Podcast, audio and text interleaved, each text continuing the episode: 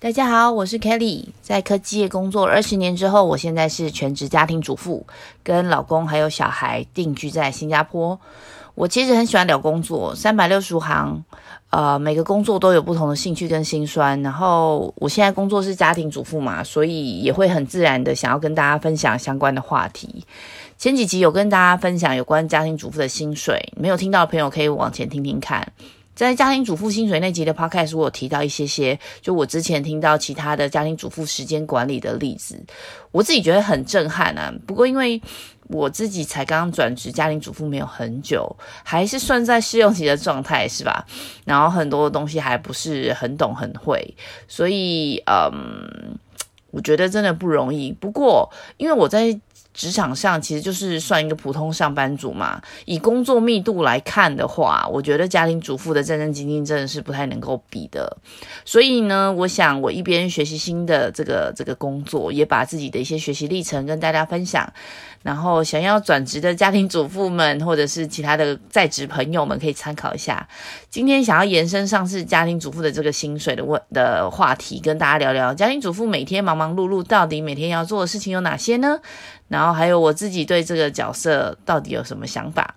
我的频道里面介绍的时候有说，我就是个平凡人，说的也是平凡事。所以刚刚讲到每一个家庭总是不一样啊，很难相提并论。所以容我先声明一下，其实一个家庭就很像是一个公司，每一个公司都有不同的文化、规则、章程等等。所以我分享的内容不见得就适用在每一个家庭，毕竟家家有本难念的经吧。每一个妈妈也都有自己的背景考量跟期待，就是没有对错，也希望大家能够多多交流。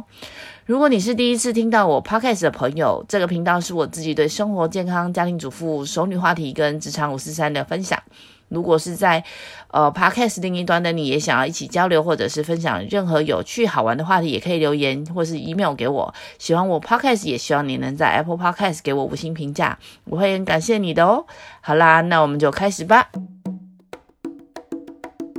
我听过有些家庭里面，男生可能是主要的收入来源，然后可是也是期待女生可以待在家里，甚至希望女生尽可能不要出去抛头露面。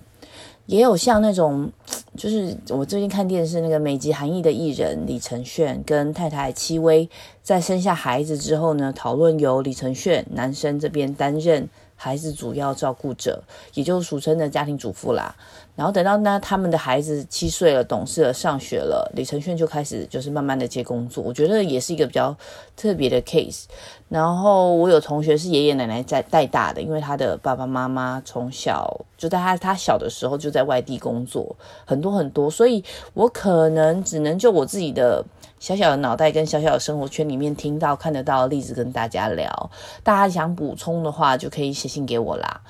不过因为可能我同温层、我交往的朋友等等，我看到听到多数的例子其实都是男主外女主内。然后在新加坡有很多的家庭都有请 helper，就是佣人的部分，这样还可以分担一些家务等等。所以大部分会成为家庭主妇的女生，到底是因为什么原因呢？我听到的可能是因为小孩，不管是奉子成婚还是自由恋爱，就是很多的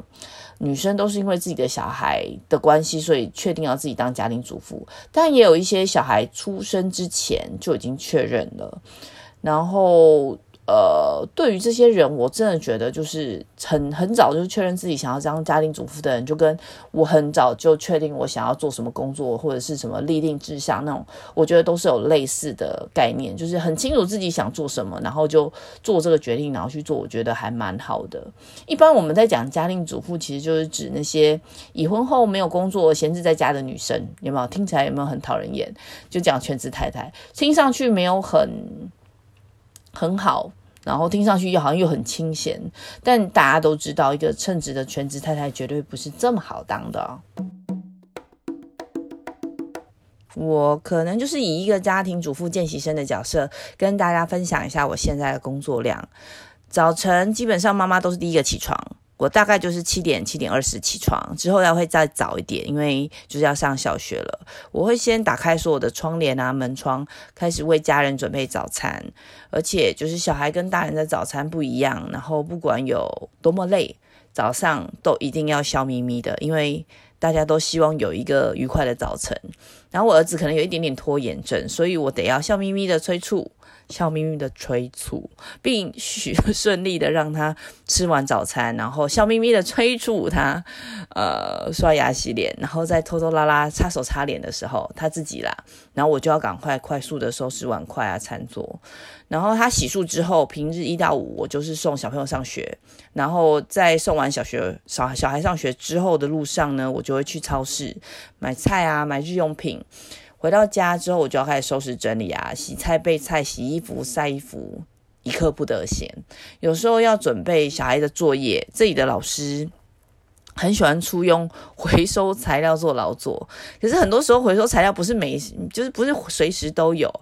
然后，所以反正就这样子稀里糊涂就过了一个早上。然后我会随便煮个午餐吃一下，因为接着下午的时候我要开始整理衣服。然后我或者是我要上网采买小孩子跟家里要用的东西，因为需要勤俭持家啦，因为就是得要一直比价，还要参考很多人的 review。然后我以前在台湾的时候，其实就是台湾有很美好的消费者保护法，其实我们不太担心，就是价格如果有太大的差异的话，就是不太会发生。可是因为新加坡相对就是我们讲资本主义嘛，很多商品就是没有统一的价钱。我曾经就是买同一个品牌的洗发精，第一次刚来的时候不懂，买十六块多。就大概三百五十块台币左右。第二次听朋友有介绍，哦，就买到九点九块的哦，折合台币大概两百出头，是不是差很多？然后还有就是最近忙着断舍离家里一些没有用到的东西，一个一个房间弄，而且我光书房清理出来的东西就花很长的时间，我到现在都还没有整理好，可以上网卖掉，就还堆积着。很快的，大概四点半左右，我就要赶快结束我手中不管在忙什么东西的事物，就是要把整个家里弄整齐。恢复原貌，接着我五点就要开始做菜，然后六点左右要出门接小孩回家，然后回到家急忙的帮小孩洗澡，毕竟因为疫情的关系，回到家就是呃洗澡，然后好好消毒，然后七点多我们才吃晚餐。我超级希望可以吃快一点点，可是因为催不得，因为如果催太太急的话，其实他只要一哭了，可能又是。一个小时过去了，所以我们常常就是吃到八点半啊。不过我们尽可能九点前就结束所有吃的东西，毕竟等下稍晚就要睡觉了。晚饭过后，我就会去洗刷收拾，睡前讲故事，上厕所刷牙洗脸，这敷眼睛哄睡，就是这些。接着呢，我就要赶快去出厨房整理没有弄完的东西，然后还有小孩子隔天上课需要的准备。平日大概就是这样。晚上大概十点半、十点四十分，我就可以上上床去躺着。然后周末假日的时候，我的小孩大概是七点起床，或者是六点起床，因为他很兴奋，假日可以玩耍。那我就会很期待周末他可以就是运动，因为跑跳的运动做完，耗费他精力那种，就会让他稍微累一点点。但是因为我的小孩他非常的喜欢玩乐高，我说我要玩乐高，不然就说我要画画。就是他长大是可能就是那种文化人书生那种，所以周末的时候我通常得要事先排好行程才能准备，因为他在学校。校平日在学校吃的比较少，我们去野餐或运动，他就可以吃多一点，所以会准准备一些健康的点心，像是坚果啦、水果等等给他带出去。那如果我们安排好行程，包括是野餐，比如说，呃，我就会先准备好野餐相关的食物啊、玩具啊、餐垫等等，然后可能还会预备。然后野餐之后的行程，如果还要去动物动物园啊，或者是嗯。尝试一些新的活动，或者是骑脚踏车，我就要带脚踏车的儿童座椅。像我们去动物园，或者是去参加之前有去那个 Fire Station Open House，然后或者是 Army Open House，我们要事先跟他解释，因为他接受了，我们就可以一起去。不然很多时候他可能会很紧张，或者是他没有预期内安排这些活动跟呃呃公呃活动安排，他整个人就会失去控制。然后，因为平日我们有 childcare 档子嘛，到了周末跟假日就是我的备战时刻。因为连续假日就像是一个主管考核那样的压力，啊，呃，周末时吃完午饭，然后我就哄小孩睡觉啦，这样下午才会有精神玩耍。没精神又想玩，整个人就会变成小怪兽。睡起来的活动也要有所期待，就比如说我我最近买了一组轨道车，他爱不释手。周末午睡起来有那组玩具，就可以让他可以撑一段时间。那假日晚餐跟平日晚餐的 routine，我们尽可能做一样的，不要有太大的差异。那这样小孩子会比较有安全感。所以我大概每一周就是重复这些琐碎的事情，从早上七一点玩到，就是忙到晚上十点十一点。其实中间的工作密度还蛮高的，里里外外忙完就是至少八八九个小时以上。然后我是起得最早，睡得最晚，甚至晚上他会睡不安稳，大叫，做个噩梦。我觉得一个家庭主妇，一个全职妈妈要睡个完整的觉，其实都还算是奢侈的。那如果遇到小朋友生病等突发状况，就更不会有空闲的时间，因为这是一个没有双周休，也没有。节假日的工作，三百六十五天全年无休，所以讲了比较多的细节。我觉得每个小朋友其实都是独一无二的。有些人说，一个女人为了家庭甘愿放弃事业啊，牺牲的不单单只是一份看得见、摸得着的薪水，更是每一个人不可不可少被尊重或者是人际关系的那个那个圈圈。我觉得这个牺牲这个概念是。见仁见智的，因为比如说像我自己，我可能在工作上得到成就感，跟在家里得到成就感，他们不太能够直接比较。但在每一个不同的阶段，每一个人会有他的考量，希望自己在这个时候的重心在哪里。我觉得这个是呃，大家可以就是提出来一起交流的。那大家都知道，因为每个家庭的教养跟作息有一些差异嘛，所以就有些人。会善良提醒我说：“哎呀，你就是在顺着你的小孩啊，你怎么还让他决定要去哪里呢？或者是哎呀，你太严格啦，假日轻松点啊，干嘛那么早起床？反正就是会有不同的声音嘛。然后我自己是觉得，就是要拿出之前我讲那个被讨厌的勇气，就是妈妈，你很信任呃你的小孩，你很清楚你自己可以给小孩子他最需要的东西，所以呃。”拿出被讨厌的勇气，每一个妈妈就坚定自己的心智，不太需要去在意别人指指点点。像是我之前提过那个那个书，真的你就不要被轻易的打败。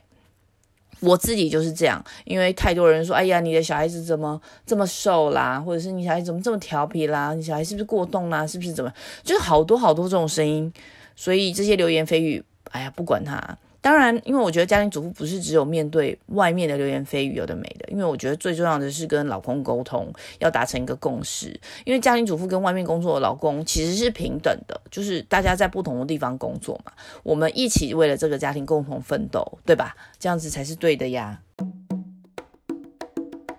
不过我之前其实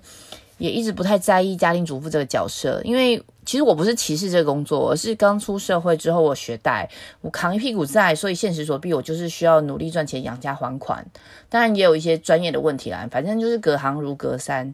除了我刚刚讲到，就是外面的一些流言蜚语啊、三姑六婆等等，或者是其他人莫名的歧视，其实说穿了，家庭主妇最大的烦恼是一没有安全感，二没有充实感，三没有价值感。听起来就这三件事情，但其实对任何人来说，如果你的工作没有给你安全感、充实感或价值感，都很严重，对吧？这也是为什么很多女生在结婚之后啊，跟公婆住，会就是在意识形态上就会觉得她没有独立的自我，因为毕竟好像是在。寄人篱下的感觉，那有些公婆的的确是就是没有太做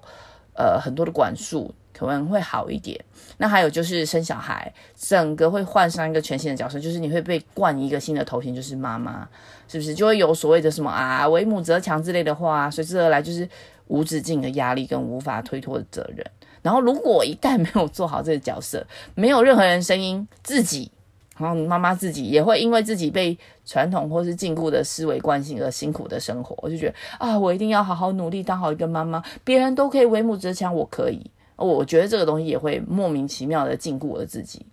然后大多数的家庭主妇没有经济来源，花钱就只能跟丈夫要，所以当面对很多选择的时候，就会畏首畏尾，或不不能这么样，不能这么样，我应该要怎么样？所以。我觉得这也是一个问题，然后刚刚讲到主妇们重心就是小朋友的吃喝拉撒嘛，永远做不完的家务，还有就是老公要的东西就会忙得团团转。所以是不是很惨？是啊，家庭主妇真的好辛苦啊。所以除了原本要做的任务之外，我觉得家庭主妇也可以啦，也可以把自己的生活规划得更有滋有味。就以前如果我真的有一点时间，然后我会自己用一个有仪式感的下午茶，有一杯很香醇的咖啡或是茶，配上一组美好的茶具组，加上一个可爱的小甜点，放点音乐，在家里的某一个角落坐下来看本书、追个剧，我觉得还蛮惬意的。不过我自己来到新加坡这么多年，因为这边的步调很快，我其实好像就差不多住过两次而已。而且我自己个人可能有点懒惰，偏好去灯光美、气氛佳的完美咖啡店。哈。然后还有就是，我觉得尽管看剧很有趣，打电动很爽，我自己还是会希望自己能够保持看书的习惯，然后写自己的想法，然后我偶尔会写写书法，练习一下，做个手作，反正就是做点有趣或者是自己以前想做的事情，这样子忘记这些无聊的角色扮演，就比如我今天现在是妈妈，我今天是好太太，今天是好女儿，好，我觉得这些东西就放下，因为这些压力啊，就是。暂时抛开的话，我们就可以感受这个世界的点点美好，好不好？我在自由民主的台湾出生，我之前在看八二年生的金智英，看完的时候我超级沉重，因为这部电影就是透过金智英这个角色来讲女生的自我嘛，女人身份啊，然后全都被一一的现实吞没，直到你不记得自己是谁，然后讲什么人都是这样各退一步生活的。然后，当孔刘扮演那个角色，就是男生，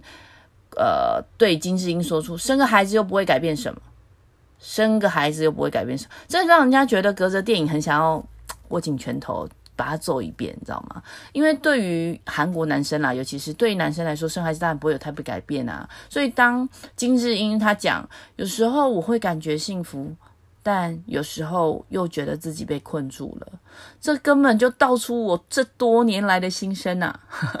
我就会时有时无的觉得是不是得自己的忧郁症啊？是不是也有共鸣？因为我真心的觉得我们要走出自己的路，不要去在意别人的想法。大家如果有看前阵子很红那个中国都市情感剧《三十而已》。我不知道大家有没有看过，那故事是讲三个女主角在呃上海生活，就大城市里面生活跟打拼的故事，然后每一个人都面临不同的烦恼。我在看的时候，我自己是把王曼妮这个角色投射在自己的身上，因为我也做类似的事情。我在年轻的时候花了一堆钱买一堆名牌包，觉得自己会有存在感，然后想要犒赏自己，想要表达。爱自己的方式，然后接着看着顾家的故事，让我哭得你死我活，觉得顾家也太惨了吧，因为。